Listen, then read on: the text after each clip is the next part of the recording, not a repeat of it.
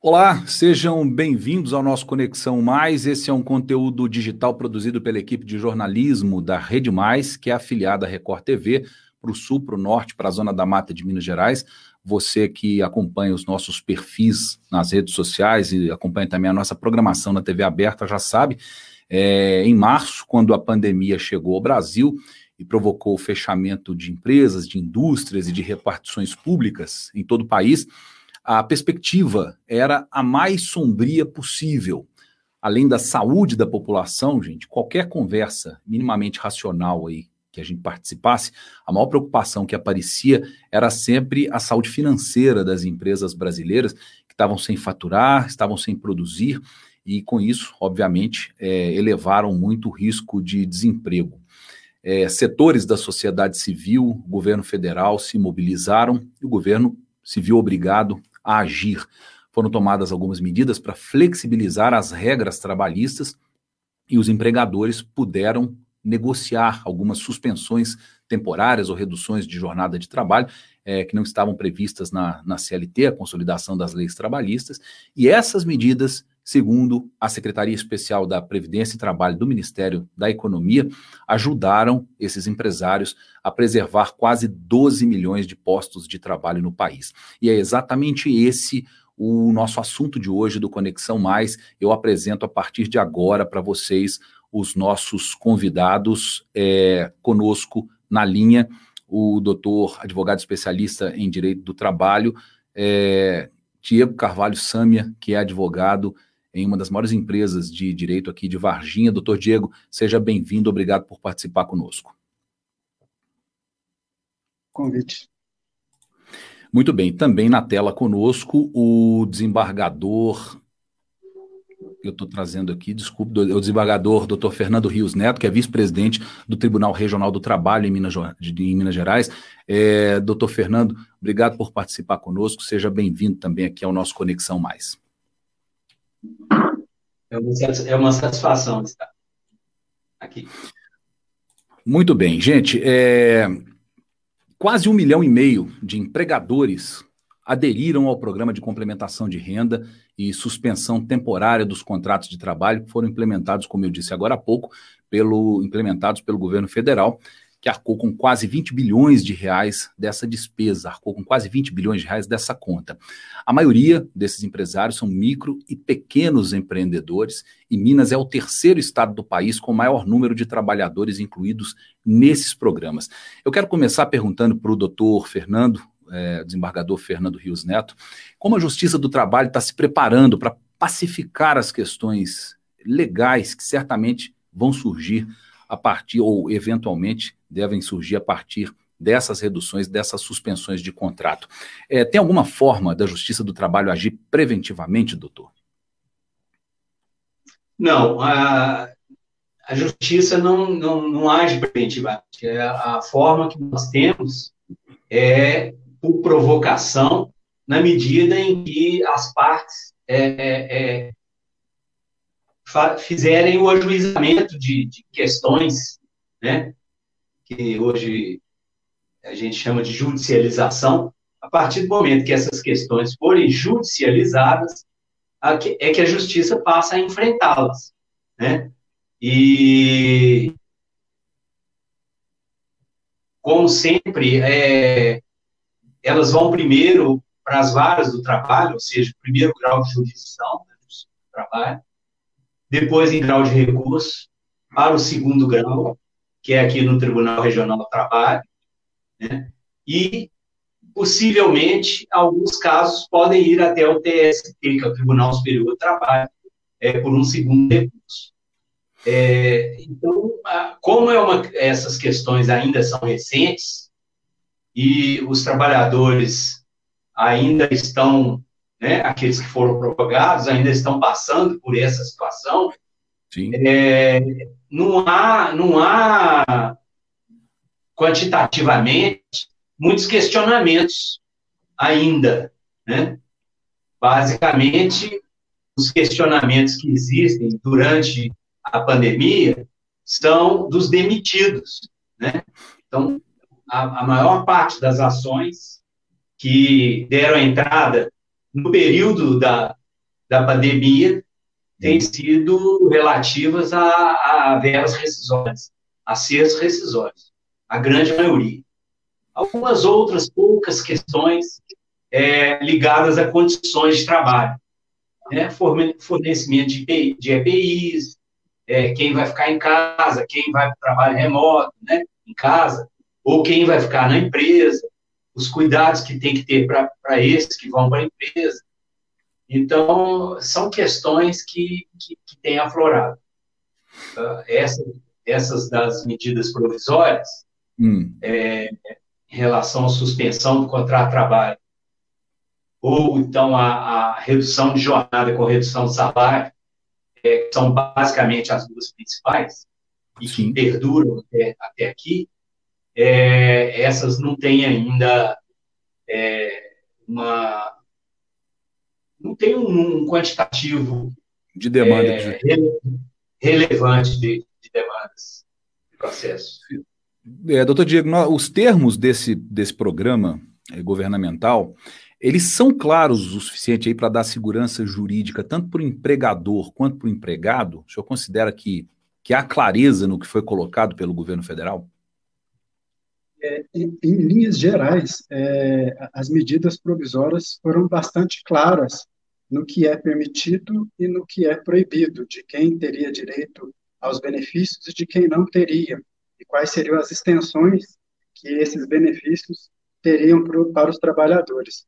Mas, é, é, época em que foram promulgadas, alguns pontos já houveram aí alguns questionamentos, é, a exemplo, vamos dizer assim, da necessidade de homologação ou não do sindicato é, em relação a esses acordos individuais que foram realizados aí, é, seja para redução da jornada, seja para suspensão do contrato de trabalho, é, mas que, que já houve aí uma decisão do TST que, que, que dispensou, né, o desembargador pode reafirmar aí, que dispensou é, é, essa necessidade da, da homologação dos sindicatos, até porque os sindicatos também, à época que as medidas foram feitas, também se viam na mesma situação, é, vamos dizer assim, esvaziados também, né, dos seus funcionários e da, da vamos dizer assim, para estar tá dando conta de tanta demanda, de tantas questões, de, tanto, de tantos contratos, de tantos acordos individuais que surgiram, que como os números que você apresentou aí, é, foram bastante utilizados aí pelos empregadores em todo o país. Bom, doutor Fernando, a redução de 25%, a primeira notícia que se tinha, é que a redução de 25% de jornada ela poderia ser ajustada diretamente entre o empregador e o empregado, é, com acordos individuais é, é de trabalho. Já as reduções de 50% e 70% de redução de jornada teriam que ser homologadas pelos sindicatos. Mas, é, como o doutor Diego bem lembrou, parece que o STF é, entendeu que o máximo que deveria acontecer era uma comunicação prévia ao sindicato. É, os sindicatos reclamaram, os sindicatos pediram, de alguma forma, para o Tribunal Regional do Trabalho, para o Superior Tribunal do Trabalho, é, que, que fosse considerada a possibilidade da participação deles nessas negociações, nesses contratos individuais? É, o, a lógica do conflito trabalhista, seja individual, seja coletivo, é que os empregadores sempre buscam uma interpretação da norma, seja qual norma for, é, favorável a eles. E os empregados, né, contrariamente, os trabalhadores e os sindicatos de trabalhadores, contrariamente, buscam uma interpretação mais favorável para o interesse deles. Então, isso aconteceu com a, com a medida provisória, é, na medida que ela falou em acordo individual, né? o, que, o que poderia contrariar é, um, uma, uma normatização anterior que previa acordos coletivos ou convenções coletivas de trabalho. Seria o ajuste via sindicato. É, houve essa decisão, porque esse questionamento foi, foi feito em plano de, de é, é, é inconstitucionalidade, né? e arguição de constitucionalidade, e aí foi decidido pelo STF no sentido de é, considerar constitucional, né? baseado, baseado é, principalmente, sobretudo, na questão emergencial da pandemia. Então, eu acredito que todas essas questões vão gerar futuramente é, conflitos, porque, logicamente, há, o, a, vai haver uma contestação. Sim. Os empresários, os empresários vão querer manter essas condições no pós-pandemia, né? E os trabalhadores vão querer que cesse essa eficácia assim que cessar. Agora, nós vamos ter que definir o que, que vai ser o fim da pandemia. O que, que vai caracterizar o fim da pandemia? Né? Uma das, das medidas provisórias já, já perdeu a eficácia, né? não foi é, mantida e tal. Mas a, a outra que é. Né? A MP 905 perdeu a eficácia, a 936 virou lei, correto? Isso. E a teve uma outra também. Perdeu a eficácia. Hein? A, a MP 927 também, desculpe interromper, a MP 927 também perdeu eficácia. 927 também, isso que eu ia falar. E, e a, a, essa 936 que virou lei. Bom, o que, que vai acontecer? Ela fala que é para pandemia, né? E ela, ela viola alguns dogmas anteriores né, no direito do trabalho. Nós vamos ter que ver isso.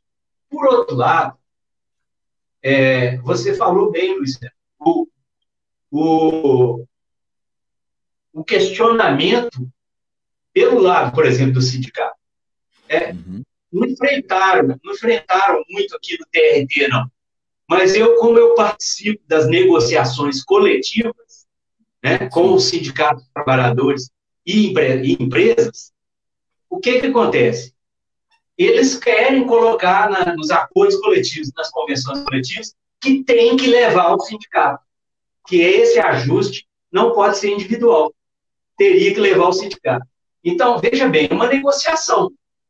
Ah, se os, se os, os empregadores é, aquecerem com isso, isso for colocado como uma norma coletiva, num acordo coletivo ou numa convenção coletiva de trabalho, as empresas ali envolvidas vão ter que obedecer à norma coletiva. Né? É, é uma coisa interessante, mas normalmente elas não têm aquecido, não. Isso depende muito do poder de pressão dos trabalhadores. E esse poder de pressão, é, e esse poder de pressão dos trabalhadores não tem sido é, muito alto, porque é difícil uma mobilização nessa, nesse momento que a gente vive.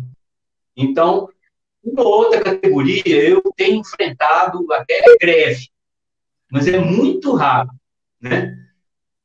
Uma greve ou outra, metroviários, é, motoristas e trocadores de, de, empresas de transporte coletivo, urbano, uma outra greve, mas é tá muito difícil para eles. É, parece que a prioridade, a prioridade no primeiro momento parece ser realmente a manutenção do posto de trabalho, né?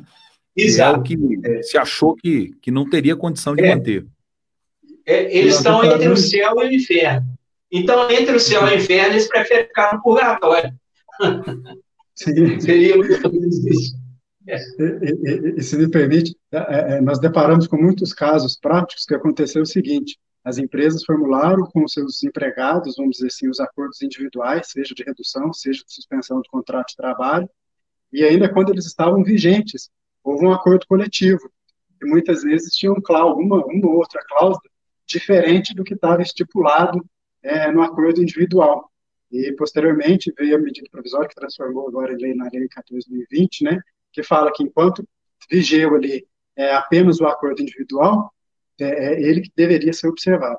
E a partir do momento que veio aí o acordo coletivo, que era obrigação da empresa é, observar esse acordo coletivo, caso houvesse aí alguma contrariedade com o acordo individual e se fosse mais benéfico para o trabalhador. Uhum. Então, nós deparamos com vários casos desses que, que aconteceram na prática e que, que vamos dizer assim, a, a lei depois veio e já, já, já sanou qualquer dúvida que porventura tivesse aí para os empregadores, de qual seria o acordo que deveria seguir, né? se seria o individual ou se seria o acordo coletivo. Alguma possibilidade de, de algumas dessas conversas, algumas dessas medidas acabarem é, entrando para a rotina da relação entre empregador e empregado depois da pandemia. O doutor Fernando disse muito bem, a gente não sabe quando vai ser esse depois da pandemia, né? Você tem a definição da Organização Mundial da Saúde, tem do Ministério da Saúde, quando será? Né? Mas será que muda alguma coisa, doutor Fernando? Você acha que essa relação tende a ser uma relação mais pessoal, com menos intermediação? É, por esse lado aí, eu acho que sim. Fica difícil, porque tem, tem algumas, algumas exigências legais para que seja coletivo. Mas o que puder ser individual, eles vão continuar, com certeza.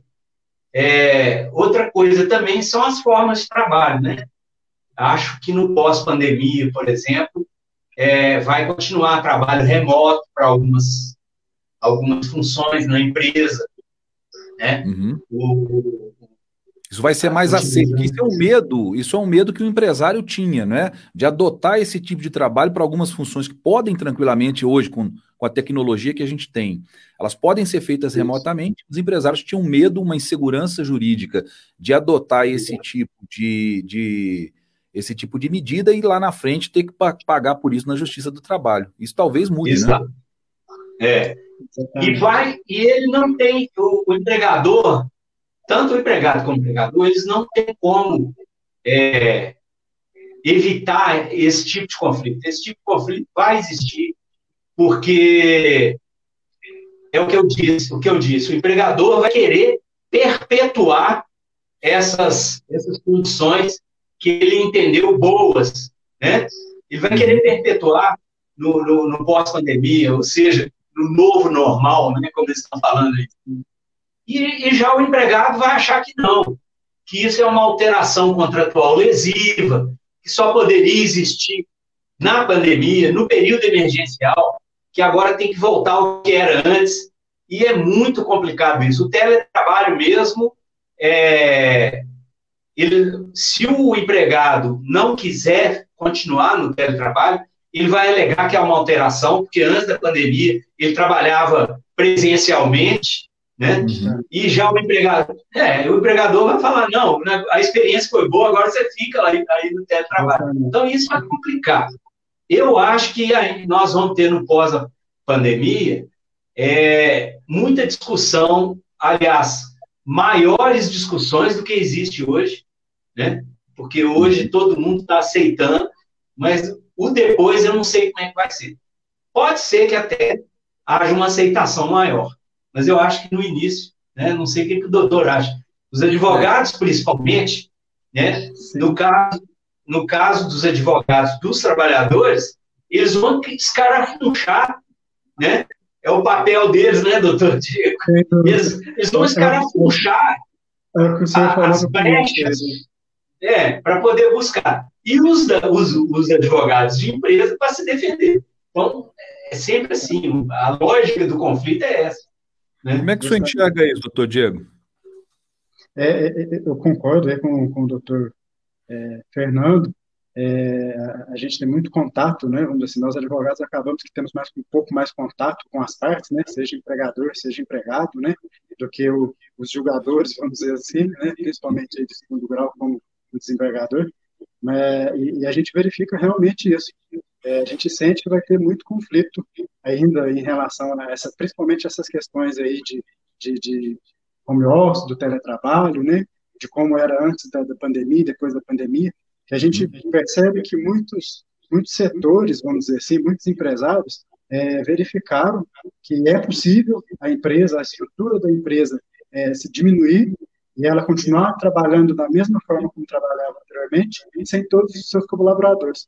Isso acaba que implica um pouco de redução de custos, né? Vamos dizer assim, você não precisa mais daquele, daquele espaço que você precisava anteriormente, etc. Hoje, vamos dizer, a tecnologia possibilita isso.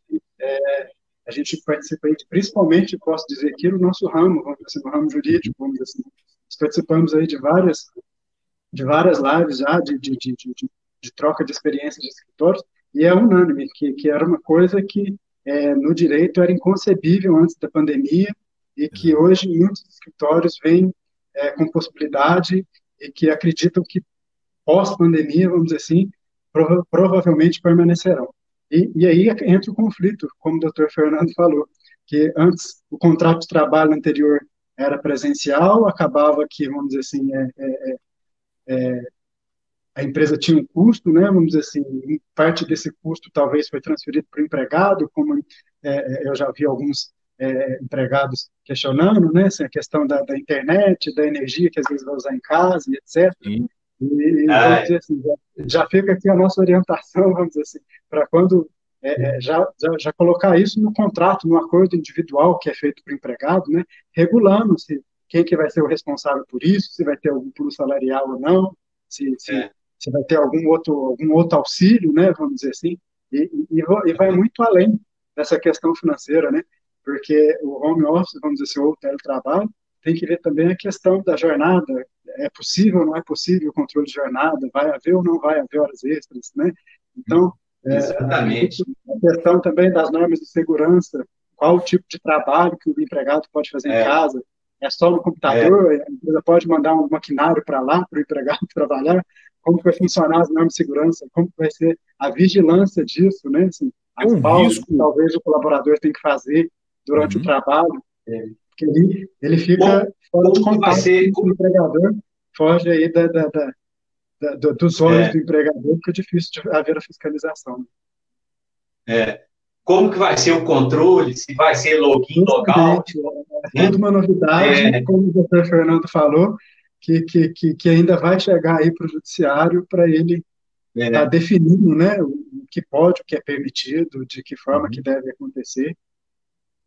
É, Por enquanto, já... eu acredito que a maioria dos meus colegas estamos é, é, é, sempre tentando pautar pelo bom senso, né? Que, que, que, que, o momento é de bom senso, que tanto a empresa quanto o empregado tem que utilizar o bom senso, vamos dizer assim, é, porque a, a, princípio, como nós ainda estamos vivendo, né? A pandemia, né? A, a questão é, é, é salvar os empregos, é, uma medida econômica, social, né? para a manutenção dos empregos. Então, uhum. e uma coisa interessante que eu, que eu... a gente juridicamente, né, doutor Fernando? É, uma coisa interessante é, que acaba sendo um novo risco, um risco diferente, tanto para o empregador quanto para o empregado, que até outro dia, né, até março, é, era uma ferramenta de uma comunicação informal, por exemplo, o WhatsApp, ou às vezes até o e-mail, e que hoje acaba sendo um risco, quer dizer, o, o, o chefe, o gerente, o patrão, o diretor, o coordenador, supervisor de área, ele vai ter que ser orientado pelo dono da empresa de como usar essa ferramenta, porque dependendo da mensagem que ele mandar fora do horário de trabalho, ele está demandando trabalho e isso pode ser um problema jurídico para ele ou para a empresa no futuro, né?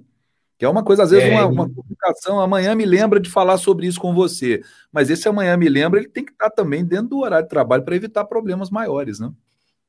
É, e agora entra, entra um complicador maior, que é a Lei de Proteção de Dados, né, que entrou em vigor agora.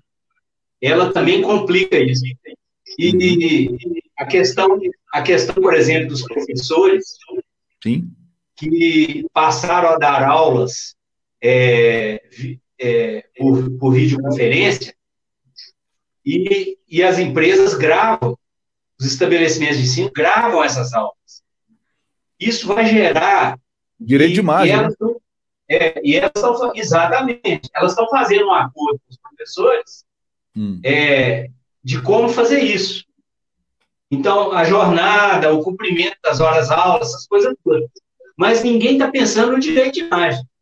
É verdade. Amanhã, amanhã uma, um estabelecimento de ensino que eles falam que esse, esse filme que grava a aula, essa gravação passa a ser propriedade do, do empregador. Tá, mas amanhã ele dispensa o empregado e continua produzindo, publicizando as aulas daquele, daquele professor. Eles entram na justiça. É, nós já tivemos vários casos aqui, não só de professores, mas até de outros, esses que dão palestra, que dão treinamento, e fica aquilo gravado, é propriedade da empresa, mas ele foi dispensado, ele já não é empregado mais. Uhum. E pode, pode continuar repassando a imagem dele, é uma coisa assim muito complicada, né? É, isso é um dilema, muito, né? com certeza, um dilema que a gente com certeza tem... foi pago a hora aula apenas para o professor, né, empregador? Pois é. Quantas aulas depois a, a, a, universidade ou a escola vai poder utilizar dessa é. hora, essa uma hora aula, né? Exato. Esse é um dilema você, que a gente tem eternamente na televisão, porque a gente faz a, é. o, o, nosso conteúdo, o nosso trabalho, ele é registrado em imagem, né? Muitas vezes Sim, a pessoa é. deixa a emissora, vai para outra emissora, o, o, conteúdo continua lá nas redes é. sociais. Nós temos contrato para isso.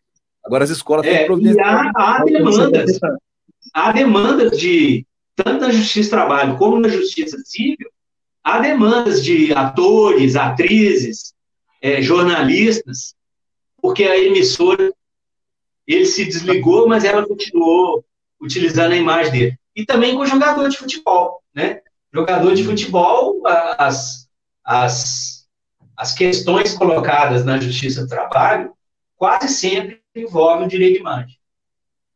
Muito bem, gente, eu quero mandar aqui um abraço para o pessoal que está nos acompanhando aqui, então, pelas redes sociais, o Older Fonseca, o Edgar Pinto da Cunha, o Deiner Fiorini, está aqui mandando um abraço boa noite para você também. É, Regina Sâmia, é, é parente sua, Diego? Sua esposa? É sim. É, não, não, a tia. Sua tia. Um abraço para a dona Regina, então. A Tiziana Pimenta, Ana Carolina Sâmia, é, Zazo Batista, boa noite para você. É, tem uma pergunta aqui, tem algumas perguntas, eu vou fazer a primeira, está na tela aí, o João Duarte. João, obrigado por participar conosco aqui. Ele está dizendo o seguinte, falando ainda na questão do teletrabalho. Gostaria de saber como os senhores têm vislumbrado, os doutores têm vislumbrado a realização de audiências virtuais. É, se entendem que pode se tornar uma tendência na justiça do trabalho, mesmo depois da pandemia. Eu quero completar essa pergunta, eu tinha rascunhado uma aqui enquanto o senhor falava, doutor Fernando, que é o seguinte, é, completando essa pergunta do, do nosso João Duarte é, de alguma forma, o senhor acha que o funcionamento remoto da Justiça do Trabalho é, pode comprometer as demandas que não dependem desses acordos do período de pandemia? O senhor falou que as demandas continuam, né? Por demissões, Sim. por outras questões, inclusive demandas anteriores. Esse funcionamento remoto, o senhor acha que pode virar uma tendência e me diga se o senhor entende que, de alguma forma, afeta a eficiência da Justiça do Trabalho na resolução, na resolução de outros problemas. Bom, eu, eu sabia que essa questão ia vir à tona. É, e aí tem a visão do advogado que pode ser diferente. É, a questão é a seguinte: a, o processo do trabalho, o processo trabalhista, ele é muito baseado na audiência. Né? O principal, os principais atos processuais são praticados dentro da audiência. É o que a gente chama de princípios da concentração e oralidade. Então, a, ali na Justiça do Trabalho, sempre houve, na primeira instância, ali no processo de trabalho, aquele tete a tete do empregado com o empregador na frente do juiz. Né? Na frente do juiz. Então, é o presencial. É, também as testemunhas são, né, a prova testemunhal é colhida na audiência. Então, ali as testemunhas prestam seus depoimentos, são inquiridas pelo juiz e pelas partes, né? as próprias partes são inquiridas, né? tudo ali na presença de todos. Com a pandemia, isso não foi possível mais. Né? O, as, as, as varas de trabalho pararam de fazer as audiências no primeiro momento, totalmente, Sim. porque é, a experiência que a gente tinha era toda presencial. E aí, com o decorrer da pandemia, né, as regulamentações vindas do CNJ, do TST, é, nós voltamos, mas voltamos com só com as audiências telepresenciais. Ou seja, os julgamentos no primeiro grau é, já tinham é, já tinham continuado, porque aí é o juiz, o juiz que decide monocraticamente. Então, no primeiro grau, as sentenças eram dadas pelo juiz durante todo o período da pandemia. Aquela sentença foi até bom, porque deu para pôr em dia né, o trabalho, porque aquelas sentenças que estavam pendentes foram resolvidas, foram dadas ali. Então, nessa parte aí da sentença, não tem muito problema, não.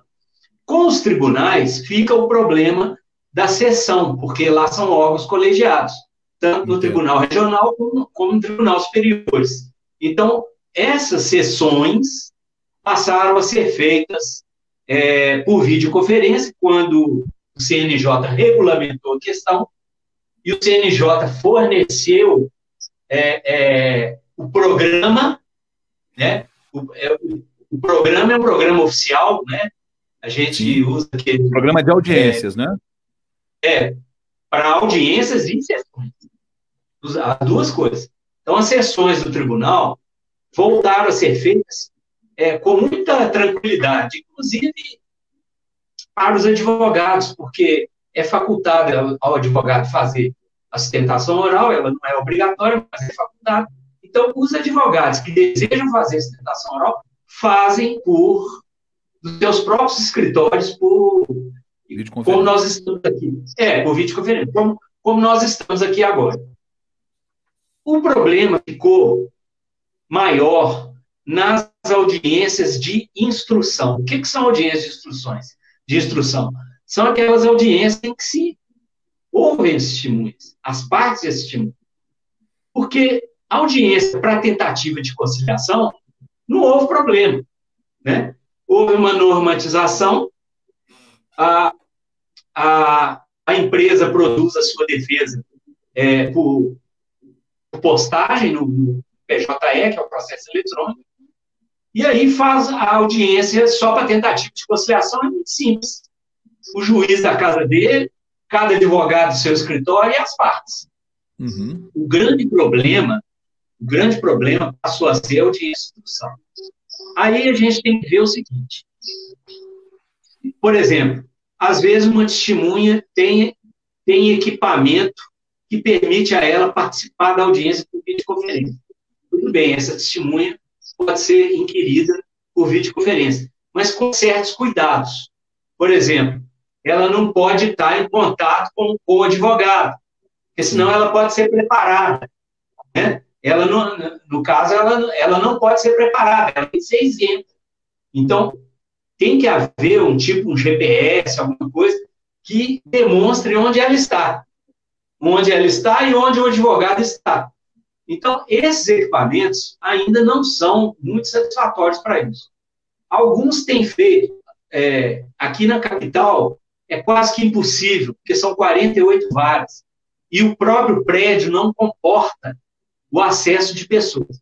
Mas alguns juízes do interior têm feito semipresencial, ou seja, ele vai às vezes, ou não vai, pede um servidor, o servidor fica lá, recebe a testemunha, e a testemunha é, fica ali na sala de audiência e já o juiz faz a inquirição por ali e os advogados nos seus escritórios, cada um com seu equipamento. Uhum. Agora, isso aí está é, tá muito precário, porque a gente tem que ter a certeza de que as partes têm esse acesso. O grande problema é o acesso, porque eu não posso obrigar, não é todo mundo que tem o um equipamento né, que permita que permita isso.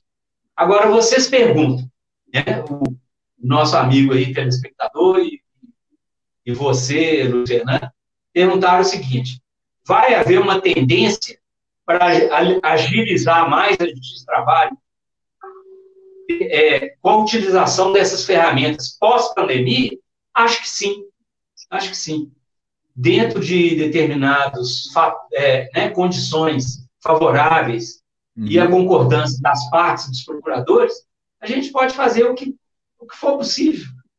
Presencialmente, semipresencialmente e por videoconferência.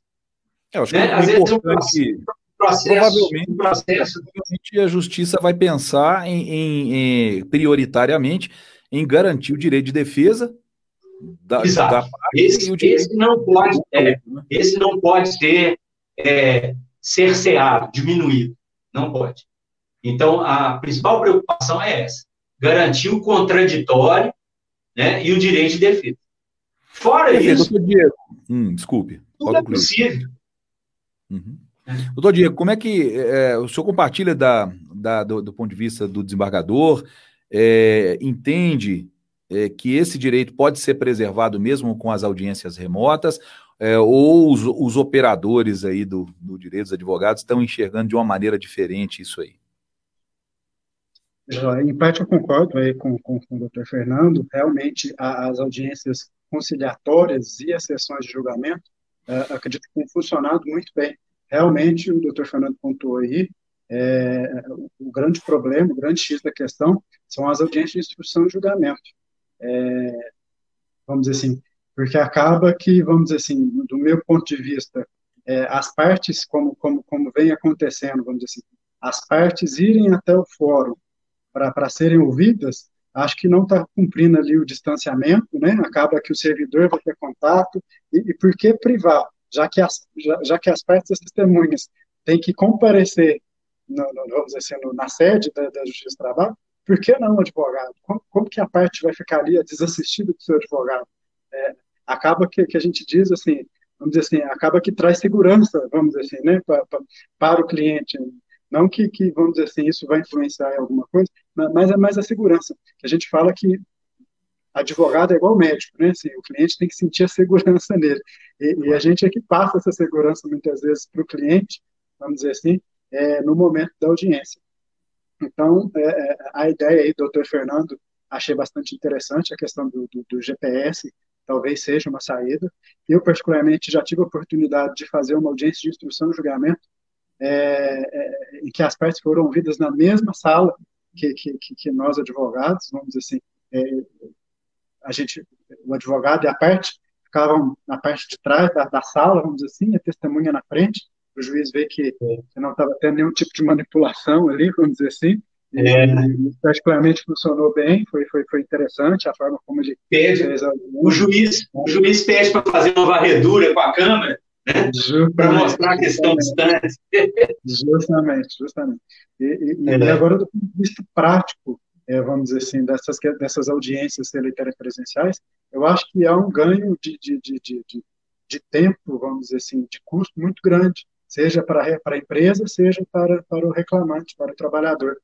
Porque, a, a, só citando um exemplo, hoje daqui de Virgínia, de dentro do meu escritório, eu fiz uma audiência, era uma audiência conciliatória, uma audiência lá de Montes Claros, lá em Montes Claros. Então, assim, é. É, é nós já vimos aí registrando aí a própria Justiça do Trabalho, salvo uhum. engano, acho que um advogado participou, não sei se ele estava, não sei se era em Portugal ou na Espanha, que, que uma parte participou de uma audiência isso. em outro país. É. Então, isso também é muito interessante.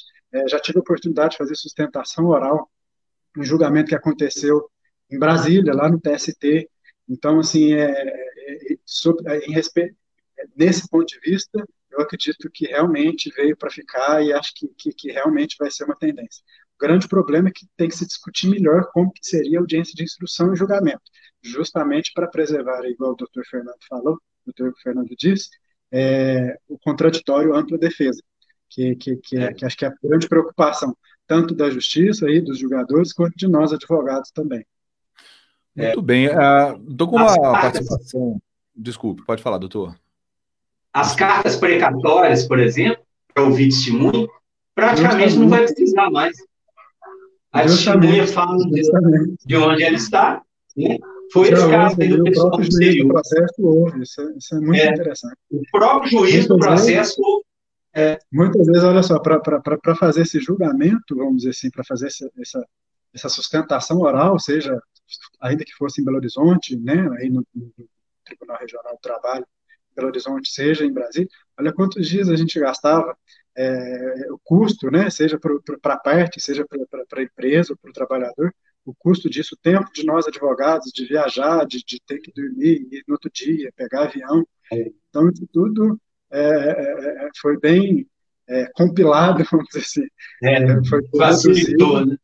Acho que facilitou. facilitou. Acredito, doutor Fernando, pode, pode estar sentindo aí, pelo menos o que eu percebo aí acompanhando os julgamentos virtuais, acredito que até aumentou o número de sustentações orais, que acho que está dando aumentou. mais oportunidade é. Né? Assim, é, Aumentou, sim, visivelmente. A razão é. dessa, dessa ausência de necessidade de deslocamento e do custo, né, que muitas vezes a, ou a empresa ou o trabalhador não tinha condições de pagar esse deslocamento para o advogado, e acaba que fazendo ali do próprio escritório, muitas vezes, é, é sendo o caso interessante, né, é, a, a, gente acaba optando mesmo, é, mas por conta de não ter esse custo e essa necessidade de deslocamento. Isso deve reduzir o custo de alguns escritórios também que pagavam representantes em outras comarcas, né? Para exato, exato. Seja para fazer, e... seja para fazer as audiências, seja as sustentações é. orais. Muito bem, gente. Deixa eu trazer só uma participação aqui. Nós falando de trabalho remoto de uma forma geral. A Ticiana diz o seguinte: a, fa a família com certeza vai ser a maior beneficiada com essa possibilidade de trabalho remoto pós-pandemia já que os pais poderão ser mais presentes na vida dos filhos. Isso é um ponto de vista interessante. Então, uma pergunta aqui que diz respeito a, a questão de direito, o Older Fonseca pergunta o seguinte: o vale-refeição ele continua sendo obrigatório em caso de redução da carga horária, por exemplo, no caso de 70%, a redução de 70% da carga horária. O, o, empregador continua sendo obrigado a pagar o vale-refeição? Ele diz até que entende que sim, mas que tem discussões nesse sentido. É, os senhores têm, já tem alguma pacificação legal em relação a isso? Ah, essa eu deixo para o advogado, porque eu não posso fazer nenhum juízo. A própria medida provisória. A própria medida provisória, como também aí que tornou a, a Lei 14.020, é, fala que cita que todos os benefícios que o empregado possuía, né, antes da, da, vamos dizer assim, dessa, seja da redução, seja da suspensão do contrato de trabalho, devem ser permanecidos. Então, hum. é, a gente entende que sim, vamos dizer assim. É, é. Mas tem... Agora, existem situações, por exemplo, só citando aqui, caso, um exemplo, caso seja pago o adicional de periculosidade. Aí o funcionário, vamos dizer assim, ele já não está exposto mais a todo aquele tempo. Quando, vamos supor que ele fazia oito horas de oito horas de, de, de, trabalho uhum. e foi reduzido a 70%. A exposição dele é, reduziu, o salário dele reduziu e acaba que pode ter uma redução é, é, é, é do valor que ele perceba mensalmente em razão disso. É. Mudou alguma coisa em Mas relação a adquiridos, FGTS, salário família, demissão sem justa causa? Isso mudou alguma coisa não? Não, isso está mantido. É. Uhum. Agora, tem um complicador nessa questão do vale. São duas questões. Eu não, eu não vou fazer juízo nenhum, mas apenas mostrar onde pode haver um impasse. Né? Por exemplo, tem normas de vale, de vale refeição que estão na convenção coletiva ou no acordo coletivo e que perderam a vigência. Tem muito, eu estou muitos casos de, de, negociação coletiva que a, a, a, a convenção anterior ou, a, ou o acordo coletivo anterior perderam a vigência durante a pandemia. Uhum. Essas databases, database de 1 de abril, 1 de maio, 1 de junho, 1 de julho, o pessoal está na discussão aí.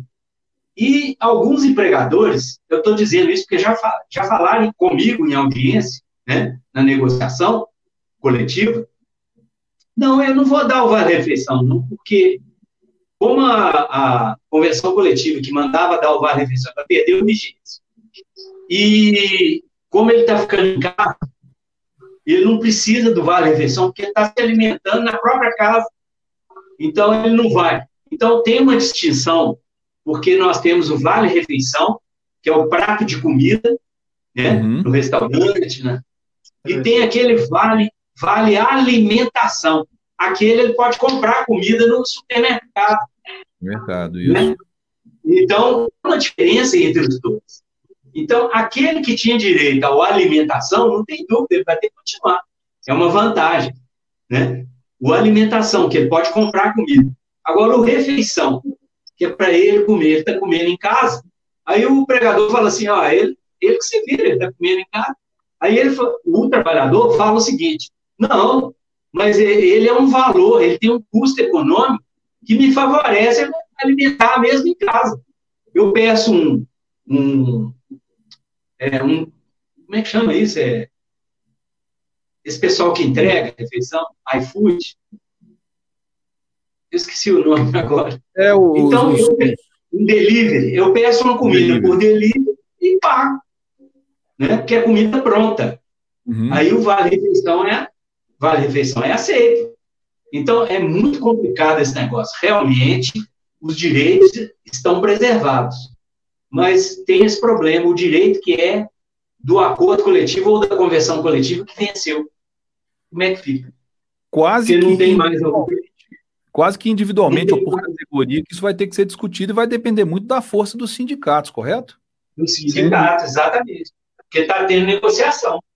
Uhum.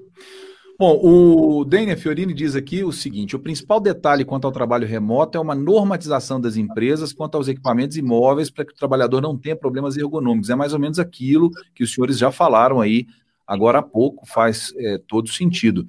É, o Edgar Pinto da Cunha está dizendo aqui que a live muito esclarecedora, agradecendo é, o doutor Diego, a Dalva Maria também está aqui conosco, é, Adriana Spinelli, sua assessora lá, doutor Fernando, boa noite, obrigado, Adriana, por viabilizar isso conosco aqui. É, o Romulo Azevedo, advogado aqui em Varginha, ele diz o seguinte: está aí na tela. Boa noite, parabéns pela live.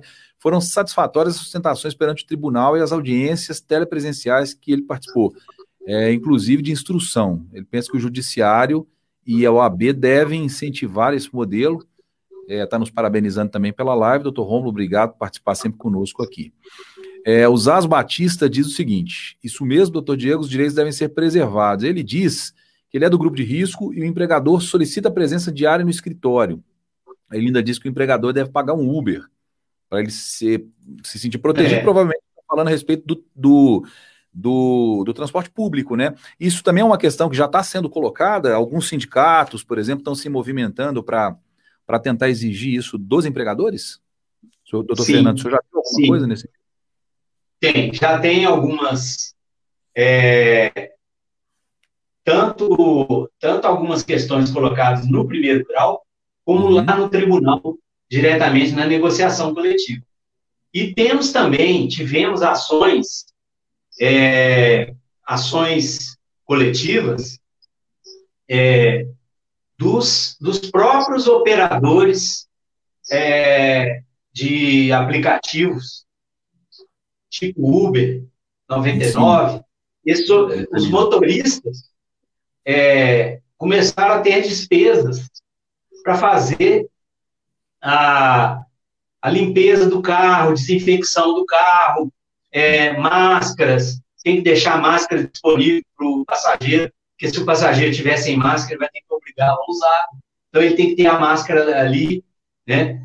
ele tem que ter álcool gel, ele tem que ter uma opção de, de, de, de equipamentos, né, vamos dizer, de insumos que não eram necessários antes. E uhum. ele aí, ele começou a reivindicar que a empresa custeasse isso para ele, né? ou em dinheiro, ou fornecendo o próprio insumo. Uhum. Né? E isso houve muita discussão.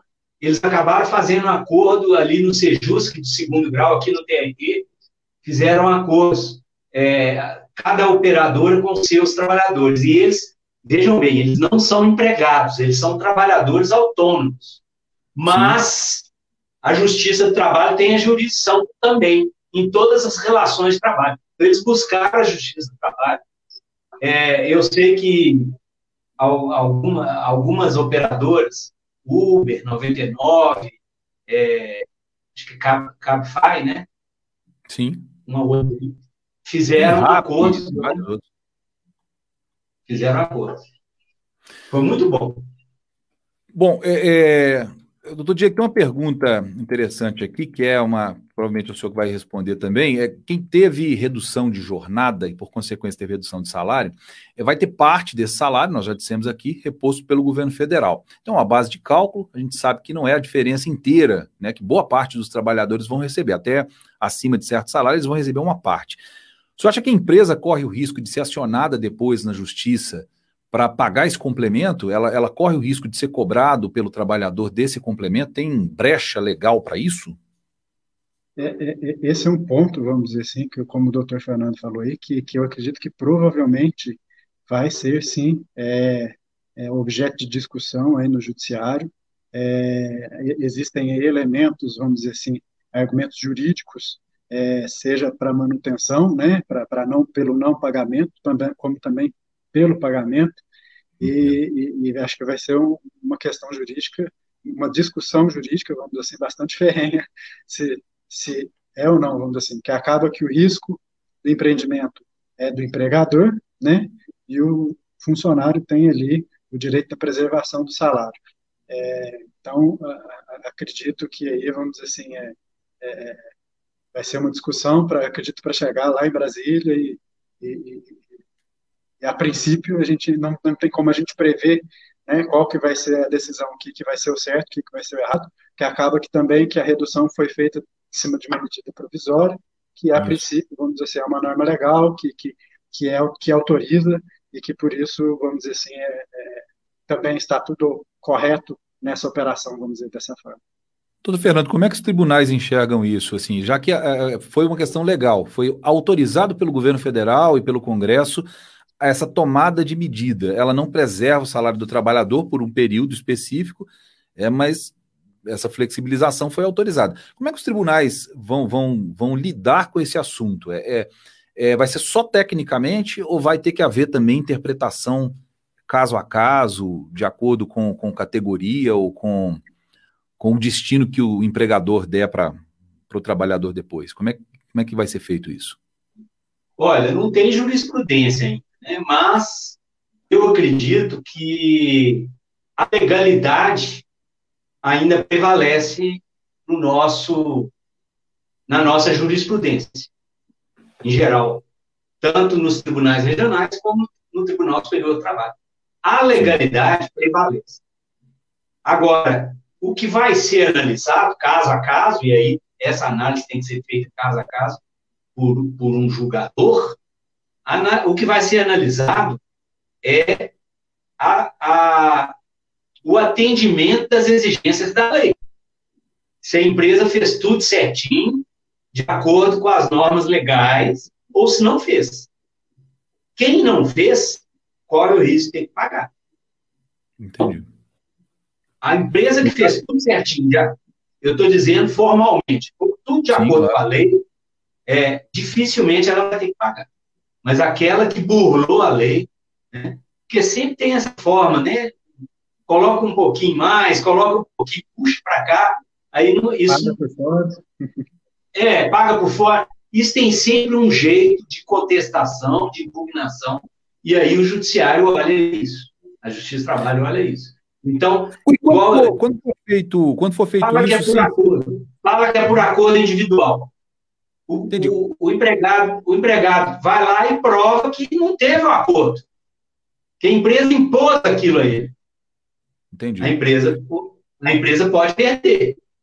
Né? Pode quando, quando for feito, por exemplo, sem essa, ou sem aparentemente essa intenção de fraude, um funcionário é, precisa, dentro do acordo de redução de jornada, um dia ou outro, especificamente, ou dentro da semana, né, que isso é contado por semana, são horas semanais, é, ele passa um pouquinho daquelas horas ali, às vezes até sem o controle do empregador. Como é que fica essa questão das horas extras? Isso, isso pode anular um acordo, por exemplo, se não for é, se não for bem controlado pelo empregador? Pode. Doutor, pode? Pode. É, porque a, a, proporção tem que ser exata, a compensação também tem que ser exata. Uhum. Se não for, pode, pode. Mas aí a consequência seria pagar a hora extra para ele. Mas isso eu estou falando em tese. Eu estou falando em tese. Eu acredito aí que haveria, lógico, tem que haver o bom senso, né, vamos dizer assim, é, mas, por exemplo, é, um caso aí vai depender da quantidade da hora extra, qual foi a habitualidade, acho que isso tudo tem que ser analisado. É.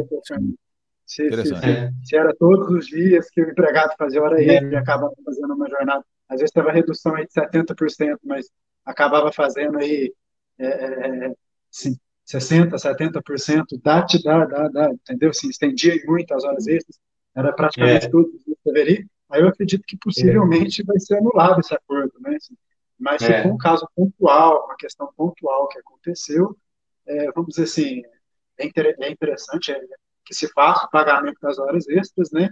Mas que, que o empregador também fiscalize ali para que isso não aconteça com muita habitualidade, que seja um caso excepcional. Perfeito. Exatamente.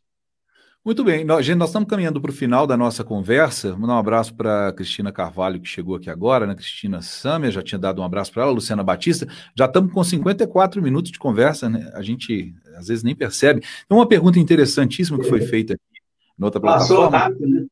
Passou rápido, passou rápido. A conversa é boa, passa rápido. É, olha só, essa é uma pergunta bastante interessante. A redução de jornada ou a suspensão do contrato, ela resulta resulta para o trabalhador num período de estabilidade, né, que é correspondente ao número de meses que o benefício foi usado pela empresa. Se a empresa usou redução de jornada ou suspensão por três meses, ela tem que dar, é, acho que o dobro, né, doutor Diego, o dobro em estabilidade, é isso? Se ela usou três meses, ela dá seis meses de estabilidade posterior. Mesmo prazo. Mesmo prazo, na verdade. Então, três meses, três meses. Entendi. Agora, o que, que acontece? É, como a justiça vai agir? O que, que acontece no caso de empresas que não conseguirem manter esse acordo, elas não conseguirem garantir essa estabilidade? Ela utilizou a redução de jornada ou a suspensão de contrato, mas ela fechou depois, que voltou ao normal, ela não conseguiu, é, não conseguiu se manter, fechou, ou ela precisou realmente demitir. Como é que vai acontecer nesses casos? O empregador vai ser responsabilizado, ele vai ter que pagar multa adicional? Como é que funciona? Como é que vai funcionar isso, doutor Fernando? O senhor já tem ideia como a justiça vai, vai enxergar esses casos? Olha, pela, pela jurisprudência que já existe, para esses casos de estabilidades provisórias, né, são estabilidades por, por tempo curto, é, a empresa é condenada, quando vai, é, é levada isso a juízo, as decisões da jurisprudência têm sido o seguinte: condenar a empresa a pagar os salários do período da estabilidade. Então, se ele tinha estabilidade três meses, paga três meses de salário. Ele tinha estabilidade cinco meses, cinco meses de salário. Tem que indenizá-lo pela, pelo período da estabilidade. Pelo período que ele teria estabilidade. Além das não, indenizações legais, naturalmente, né? Por demissão sem justa causa, todas as, todos os Exato, direitos. É, além dos direitos da rescisão, mais essa, mais essa indenização. Muito bom. É, doutor Diego, tem uma pergunta aqui também que eu acho que é para você. O Rodrigo Santana pergunta o seguinte: se um empregador notar que a empresa não está adotando as medidas de higiene e prevenção, se o mesmo pode se recusar a trabalhar, existe essa possibilidade hoje é, do trabalhador dizer: eu não vou trabalhar? É empregado. Ele pôs empregador, é, é o empregado. É, se o empregado, cara, é, se o empregado é. notar que a empresa não está adotando as medidas de higiene, se ele pode dizer, não, não vou trabalhar porque eu não estou me sentindo seguro. E ele, ele tem a estabilidade garantida mesmo assim, ou ele pode ser demitido por justa causa, por exemplo, ou abandono de emprego? É, aí, no caso, nós vamos ter que analisar muito a, a, situação em si, vamos dizer assim, que é um caso muito sui generis, né, vamos dizer assim. Teria que verificar se realmente a empresa está cumprindo ou não, né, é, as medidas, se está dentro do que está sendo exigido aí as normas de higiene e segurança, mas caso a empresa não esteja, é, vamos dizer assim, é, esteja cumprindo né, com, com, uhum. com essas seguranças sanitárias, é, é, interessante que o empregador colaborador primeiro converse aí, vamos dizer assim, com, com a empresa para ver se consegue é, organizar algum projeto, algum programa né, nesse sentido, mas se de tudo não der, vamos dizer assim, existe sim previsão legal que o empregado pode se recusar a trabalhar, mas, é, vamos dizer assim, é, o empregado vai estar partindo por um outro lado, levando a coisa para uma outra situação, para um outro lado, que muitas vezes ele pode não ter aí o seu emprego mantido, né? Assim, então, acho que o momento é de usar aí a sensatez para, vamos assim, para preservar não só o emprego, como também a vida, tanto do lado da empresa, né, de, de, de querer cumprir as normas, uhum como também do empregado de, de, de, de ter ponderação aí. Talvez conversar no sindicato, o sindicato intervir na empresa, eh, seria uma possibilidade também, né, de é. de, de, de estar tá solucionando isso. É, é. é. Então teria que, que, haver muito jogo de cintura Quando, de ambas as partes aí, eu acredito. Ou então uma, ou então uma denúncia no setor de fiscalização é, do Ministério, do Ministério da Economia, né? Porque o Ministério era do Ministério do Trabalho, o Ministério do Trabalho foi extinto, mas o setor ainda existe no Ministério da Economia. Então, pode fazer, eles, eles recebem até denúncia anônima. Sim. E aí eles podem fazer uma, uma fiscalização, né? Nós vimos muitos casos, nós vimos muito, muitos casos, houve muitas notícias aí, na, na, na, agora nesse período de pandemia, né? Que, que vigilância sanitária aí de, de todo o país chegaram a fechar empresas é, talvez nem, nem, por falta de, de, de, norma de segurança, de estar descumprindo norma de segurança, mas também pelo número de casos, vamos dizer assim, que, que a empresa às vezes oferecia ali, era, ficava inviável, vamos dizer assim, a manutenção do seu funcionamento e a, e a vigilância sanitária chegou a interditar várias empresas em razão disso. Então, pode ser uma alternativa também para, para, para esse é, caso. A, a fiscalização do, do, lá do Ministério da Economia, os auditores fiscais do, tra da, do trabalho, do setor trabalhista, é, acho que é Secretaria do Trabalho, uhum. é, eles chegaram a, a paralisar as atividades de mineração da Vale aqui em Itabira, ficou uma semana parado, até que a Vale adotou as medidas, isso já por causa da Covid, agora na pandemia.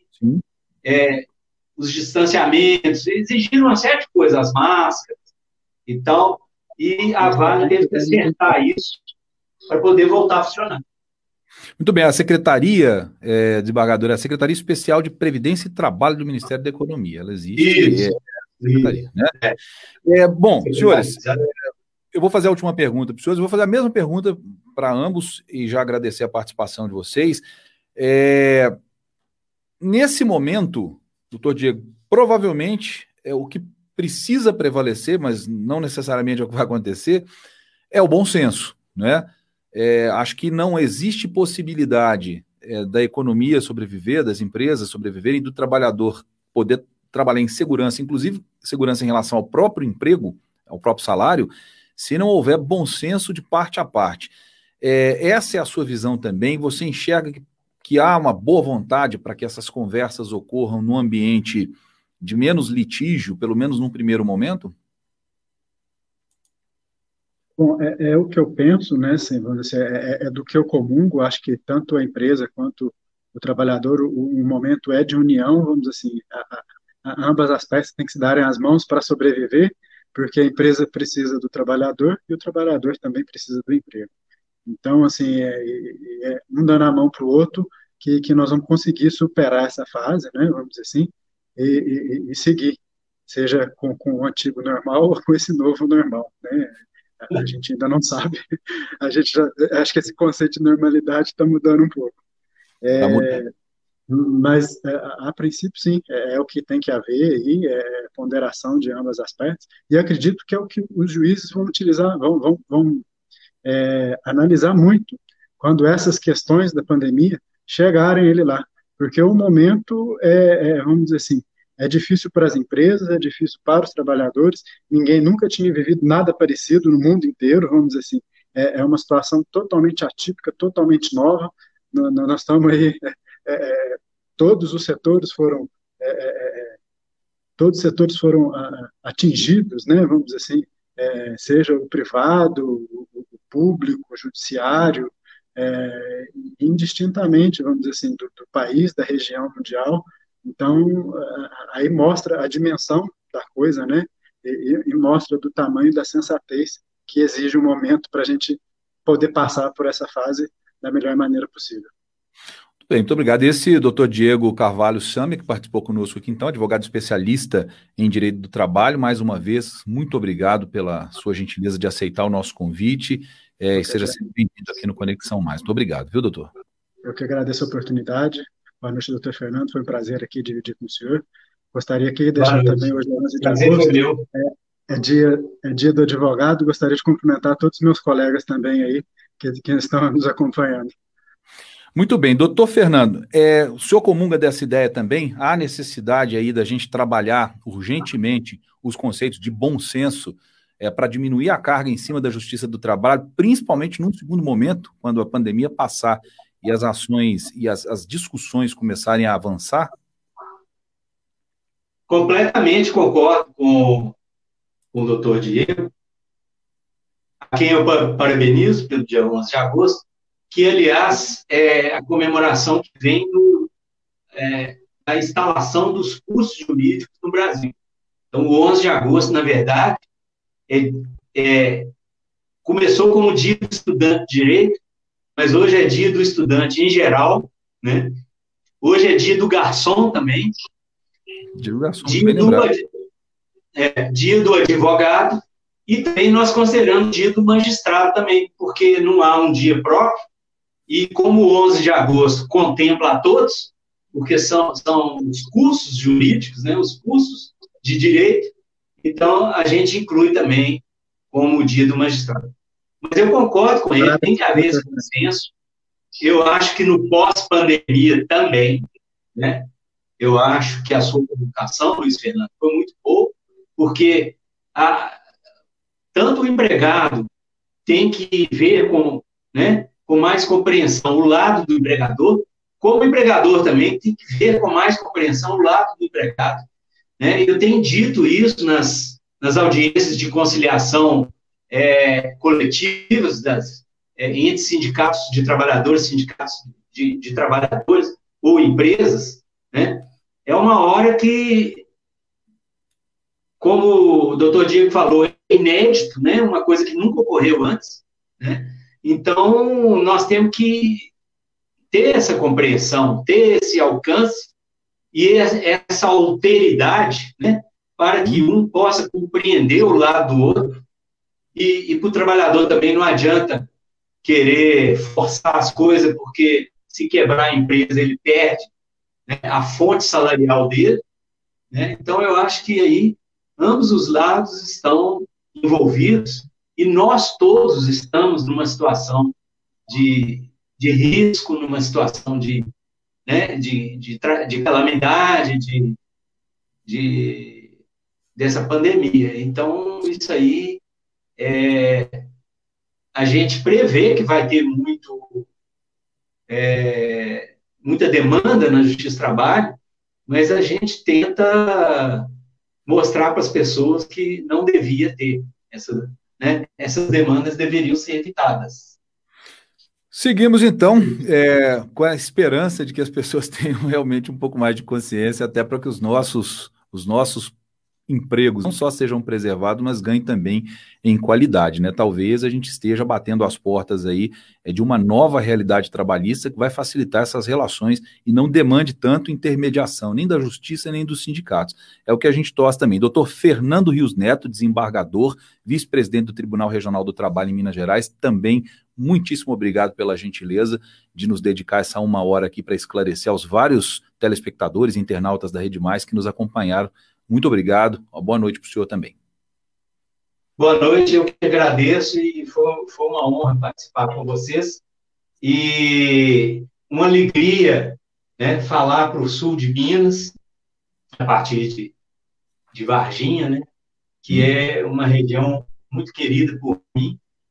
E espero voltar aí diversas vezes, né, ter a chance de, de voltar a Varginha, Pouso Alegre, Alfenas, é, Caxambu. Você está sempre é, onde há vários trabalhos que eu falei e onde não há também, né? Seguramente. Mais uma vez, senhores, muito obrigado pela participação vocês dois enriqueceram muito nossa, a nossa conversa, o nosso bate-papo aqui. O pessoal que está em casa nos acompanhando também, as perguntas excelentes que foram feitas, as participações conosco aqui. Mais uma vez, muito obrigado. Você já sabe, toda terça-feira a gente tem live aqui nos canais das redes sociais da nossa Rede Mais Televisão, afiliada da Record TV para o Sul, para o Norte e para a Zona da Mata de Minas Gerais. É, nas quintas-feiras a nossa live é sobre esporte e nós vamos colocar mais umas aí durante a semana sobre outros assuntos que são importantes para todo mundo. Quero que vocês façam a gentileza de nos seguir nas redes sociais e acompanhar sempre a nossa programação. Muito obrigado, gente. Uma boa noite para vocês. Até a próxima live. Boa noite, boa noite, Boa noite a todos. Boa noite.